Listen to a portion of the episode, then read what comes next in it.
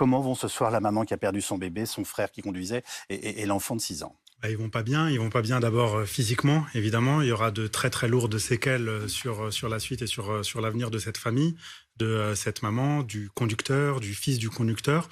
Donc ils sont dans un très mauvais état de santé, mais ils sont encore plus mal psychologiquement.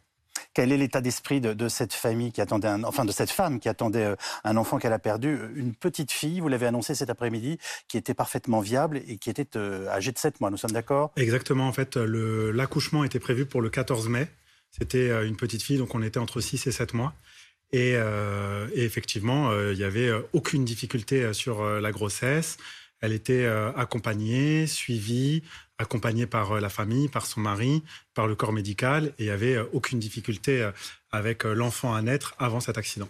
Très simplement, qu'attend cette famille aujourd'hui de, la justice? Ils sont dévastés. Ils sont terriblement dévastés par l'accident qui, qui a fait que le sol s'est dérobé sous leurs pieds et que le ciel leur est tombé sur la tête. Et aujourd'hui, ce qu'ils attendent, c'est que justice soit faite, que justice soit rendue. C'est les mots qui ont été prononcés par la famille hier quand je les ai vus. Et euh, ils veulent par-dessus tout qu'évidemment euh, la notoriété euh, de M. Palmade n'influe en rien sur l'institution judiciaire ou médiatique. Quel est leur état d'esprit vis-à-vis de Pierre Palmade qui a causé l'accident? Ils sont très en colère, à juste titre. Ils sont en colère parce que, évidemment, il n'a même pas l'excuse de l'insouciance de la jeunesse.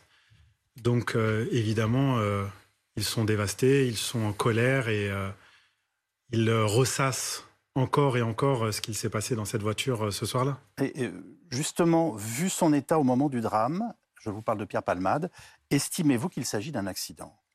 Alors, il ne s'agit pas. Enfin, il s'agit d'un. Non, mais c'est une vraie question. Son acception. elle sera au cœur de toutes les, enfin, de toutes les interrogations dans les jours et dans les semaines à venir. Alors non, elle ne sera pas vraiment au cœur euh, de toutes les interrogations parce que la réalité, ce qu'on sait, les éléments factuels, c'est que vraisemblablement, euh, il aurait été sous l'emprise de stupéfiants et de la cocaïne, et par conséquent, tous les actes qui découlent de cette prise de substance engendre, si vous voulez, et impliquent sa responsabilité d'abord d'un point de vue pénal et ensuite, euh, évidemment, aussi d'un point de vue moral.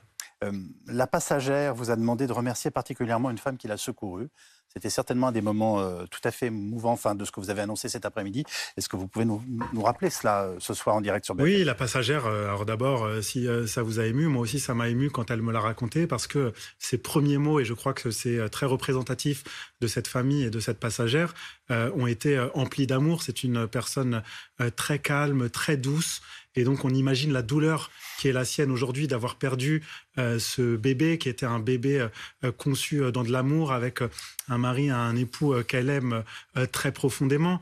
Et malgré tout, elle a quand même eu ces mots pour cette passante qui lui a maintenu la tête, qui, jusqu'à l'arrivée des pompiers, a fait en sorte qu'elle ne soit pas inconsciente d'abord, et puis elle a eu des mots très doux et très tendres à l'égard euh, des pompiers, des hospitaliers et euh, de l'institution euh, globale, qu'elle soit policière ou judiciaire. Donc c'est vraiment quelqu'un qui est très empathique et qui, et qui a toujours un mot pour, pour l'autre, même dans ces conditions-là.